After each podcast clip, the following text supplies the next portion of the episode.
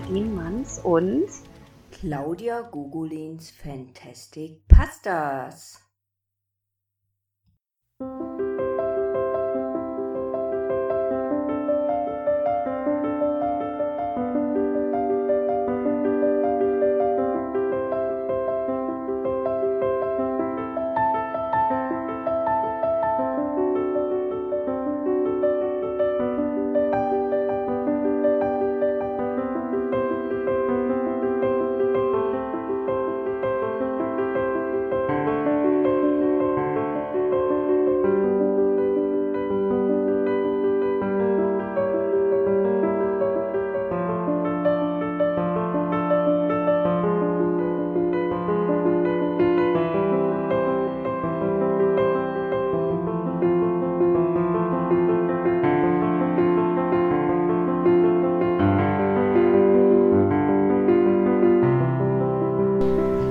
Das Sonett der Weihnachtselfen. Eine Geschichte von Nadine Manz.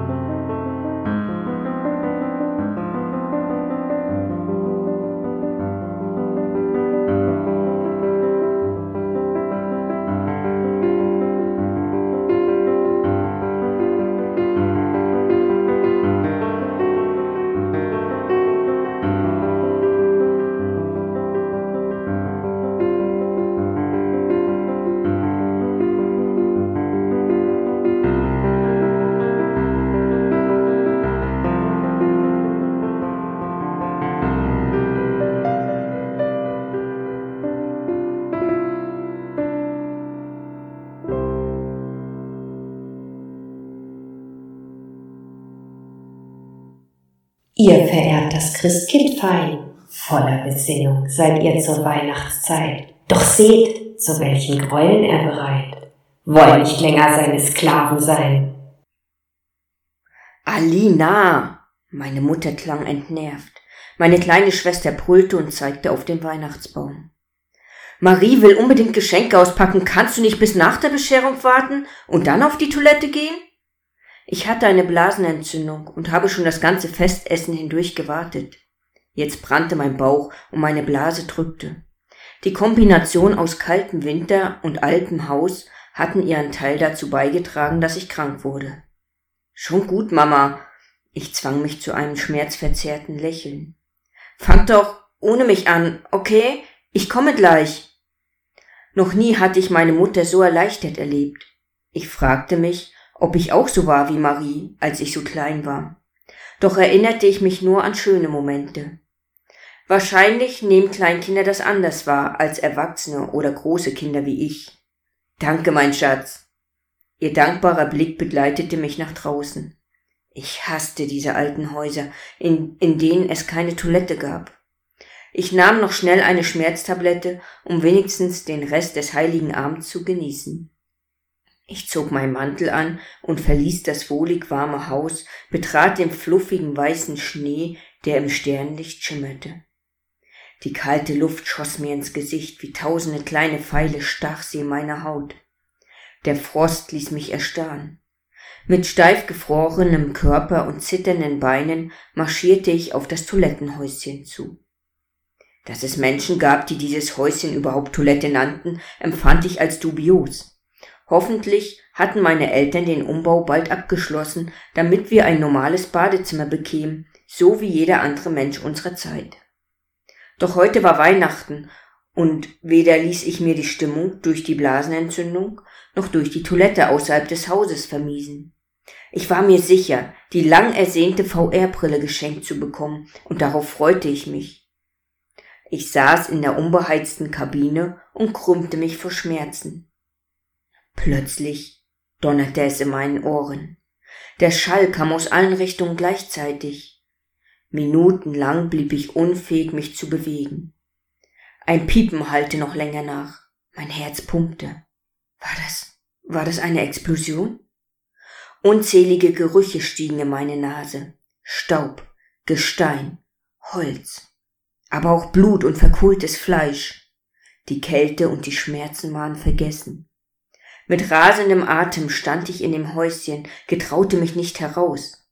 Meine Füße verwurzelten sich im Boden des Toilettenhäuschens. Als sich die Schockstarre gelöst hatte, griff ich zur Türklinke. Sie zu drücken dauerte eine Ewigkeit, und doch kam die Öffnung der Tür viel zu schnell. Betäubt verließ ich das kleine Gebäude, und mein Herz blieb vor Schreck stehen. Mein Haus.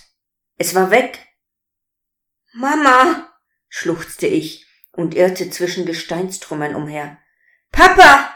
Marie! Marie! Immer wieder flüsterte ich ihre Namen, immer lauter, bis ich sie schrie. Mama! Papa! Marie! Erst jetzt bemerkte ich, dass nicht nur unser Haus dem Erdboden gewichen war, sondern auch jedes andere Haus in der Nachbarschaft. Bis zum Horizont sah ich nichts als Gesteinsbrocken und Staub. Als ich jegliche Orientierung verloren hatte, versanken meine Füße im Schnee, der nicht mehr weiß war. Er war grau, bedeckt von Asche, rot, durchzogen von Blut. Haben geschuftet Tag für Tag. Eure Geschenke, die haben wir verpackt. Eure geschundenen Leiber, die werden nun zerhackt. Unkenntlichkeit wird sein unser großer Schlag. Trümmer säumten die Umgebung. In all dem Grau fiel mir zunächst das Schlimmste gar nicht auf. Doch jetzt sah ich sie, fahl und tot und leer. Arme, Beine, Rümpfe und Köpfe. Mein Magen drehte sich, und doch konnte ich nicht erbrechen. Ich stolperte rückwärts. Das Grauen, das sich mir jetzt zeigte, ließ mich alles andere vergessen. Ich sah nichts mehr. Nichts anderes wäre von Bedeutung gewesen, denn das, was mir entgegenstarrte, waren die leeren, kalten Augen meiner Mutter. Ihr abgerissener Kopf verharrte im grauen Schnee. Tränen stiegen meine Augen hoch, während ich rückwärts stolperte und über einen Trümmer fiel. Links vor mir brannte es. Nein, es war eine näher kommende Stichflamme. Ich raffte mich auf. Hasserfüllte, krächzende Rufe, piepender, niedlicher Stimmen begleiteten das Feuer, das sich einen Weg auf mich zubahnte. Kleine grüne Wesen in bunten Kleidern mit hassverzerrten Gesichtern rannten auf mich zu. Verzweifelt und verwirrt schaute ich ihnen einen Moment lang zu, bevor mein Blick ein letztes Mal auf den Kopf meiner Mutter ruhte. Ich rannte. Wohin wusste ich nicht. Einfach weg von den feuerschießenden Geschöpfen. Trümmer, Leichenteile und Blut säumten meinen Weg. Der Schnee knackte mit jedem Schritt. Ich spürte die Wiese, die darunter lag. Kalte Luft peitschte in meinem Gesicht. Mein Atem vernebelte die Sicht. Immer schneller setzte ich einen Fuß vor den anderen, nahm Geschwindigkeit auf. Plötzlich rutschte ich aus. Mein Po landete hart auf dem Boden. Ein Schmerz durchzuckte mich. Ich rappelte mich auf. Es war rutschig. Ich stürmte weiter, bahnte mir einen Weg über den gefrorenen Untergrund. Doch meine Verfolger holten auf. Immer wieder drehte ich den Blick. Jedes Mal sah, ich mehr von ihren verzerrten Fratzen, mehr von ihren spitzen Zähnen. Mein Herz pochte, die Seite schmerzte, doch ich rannte weiter. Dort vorne erhoben sich Bäume, ein Wald. Ich schlitterte auf ihn zu. Je näher ich dem Stadtrand kam, desto weniger Trümmer, Körperteile und Blut zierten meinen Weg.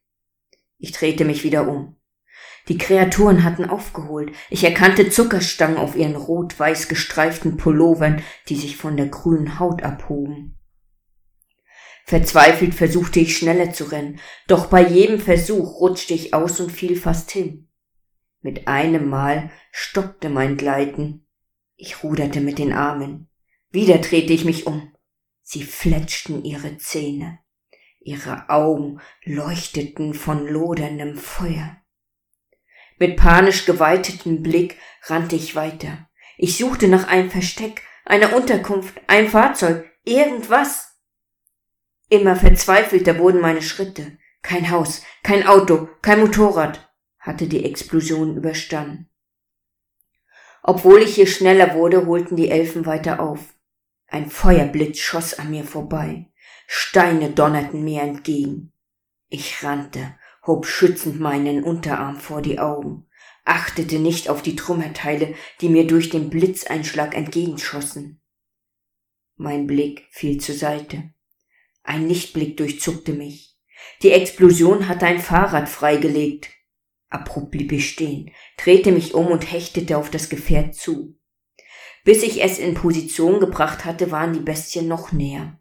Ich dachte, sie erwischen mich, als ich losfuhr. Ich fuhr in den Wald hinein, ich drehte mich um, ein wenig Abstand hatte ich gewonnen. Feuerblitze schossen an mir vorbei, schlugen ein in Bäume. Splitter und flammende Äste flogen mir entgegen. Ich fuhr weiter. Der Weg gabelte sich. Der linke führte bergab. Ich drehte mich um. Der Abstand war nahezu gleich. Die Erschöpfung griff nach meiner Kehle. Schwarze Flecken vernebelten mir die Sicht. Ich trat in die Pedale. Fester, schneller. Mein Herz pumpte, meine Seite stach, meine Beine schmerzten. Ich ignorierte es, fuhr weiter, drehte mich wieder um. Ich resignierte, doch gab nicht auf. Meine Füße strampelten, als könnten sie nur das. In diesem Moment wurde mir klar, das war eine Hetzjagd. Es war nicht ihr Ziel, mich zu stellen. Ihr Interesse galt meinem Dahinsiechen vor Erschöpfung. Der Abstand hatte sich noch immer nicht verringert. Als ich meinen Blick wieder nach vorne wand, erschrak ich. Vor mir öffnete sich eine riesige Schlucht. Jetzt wusste ich, wo ich war. Der Abgrund. Der Abgrund, der unser Dorf begrenzte. Hunderte Meter steil unter mir verlief eine reißende Strömung. Panisch zog ich die Bremse. Das Fahrrad schlitterte auf dem Schnee. Ich würde es nicht schaffen.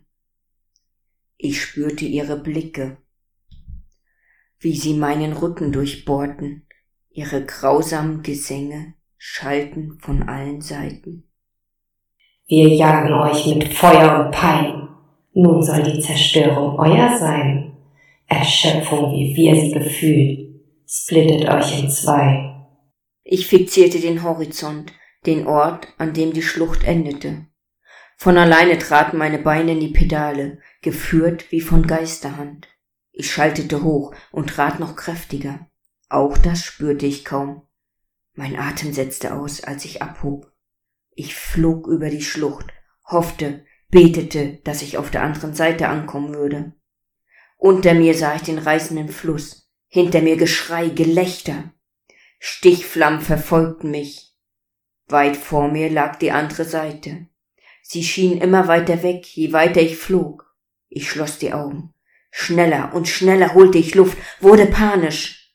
Mein Atem überschlug sich, meine Finger verkrampften. Gelähmt stand ich auf dem fliegenden Fahrrad, überzeugt davon, jeden Moment in die Tiefe zu stürzen. Ich schloss meine Augen und erwartete den Tod. Hart landete ich auf der anderen Seite. Mein Fuß rutschte ab. Beinahe wäre ich doch noch abgestürzt. Meine Finger gruben sich in den Schnee und die harte Erde darunter. Mit letzter Kraft zog ich mich hoch. Die Gesänge verfolgten mich immer noch. Stichflammen schossen an mir vorbei. Ich stemmte mich auf die Beine. Das Fahrrad hatte den Sprung nicht überstanden. Ich lief, joggte eher, hielt Ausschau nach einem Versteck, als ich vor mir noch mehr dieser Kreaturen entdeckte. Verzweifelt suchten meine Augen nach einem Ausweg. Ich rannte zwischen die Bäume, hörte die Stimmen hinter mir, drehte mich um, doch ich sah sie nicht. Nur ihre Spur aus Flammen verriet, dass sie noch weit weg waren. Ich rannte weiter. Eine Höhle. Erleichtert nahm ich meine letzten Kraftreserven zusammen und hastete auf den Eingang zu, tief hinein und hoffte, dass sie mich hier nicht entdeckten. Als ich tiefer hineinwanderte, hörte ich Stimmen, menschliche Stimmen. Ich folgte ihnen und fand fünf Überlebende. Nun, da die Welt in Trümmern liegt, unser marterndes Leid verfliegt, Geschafft ist unser Werk, zu beenden diese Tyrannei.